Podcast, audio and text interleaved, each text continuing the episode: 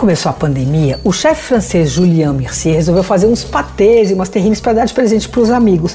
Era só um jeito de passar o tempo, porque as consultorias, as aulas de cozinha e os jantares que ele fazia na casa dos clientes tinham parado. Bom, não demorou para virar um novo negócio que ele batizou com o nome da região de origem dele, que é Forres, no centro da França. O Julien é craque na charcutaria clássica e os produtos são deliciosos. Bom, para começar, ele é um dos poucos que fazem em São Paulo o jambon persillé, que é um prensado de paleta suína com gelatina de salsinha. É um prato típico da região da Borgonha. Ele cozinha a paleta em caldo de vinho, depois ele corta em pedaços, monta tal com a gelatina e esse caldo do cozimento serve de base para gelatina de salsinha. Ele vende em fatias grossas uh, de 170 gramas gramas que custam 42 reais. Bom, ele também faz patê de campanha, ele faz rillette, que é aquela carne, no caso dele ele faz só com carne suína, ele, ele é uma carne desfiada, cozida na própria gordura, faz umas coisas maravilhosas. O ponto alto da produção é a terrine de foie gras, que tem aquela textura veludada, riquíssima, assim. Bom, ele faz duas versões.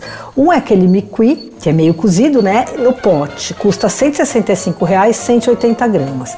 E o torchon, que é uma cocção demorada, em que o fígado de pato é envolto num tecido e, e, e, ele é cozido num recipiente cilíndrico tal. É a coisa mais, um jeito mais nobre de fazer, de preparar o fígado gordo de pato. Esse, a porção de 300 gramas custa 270.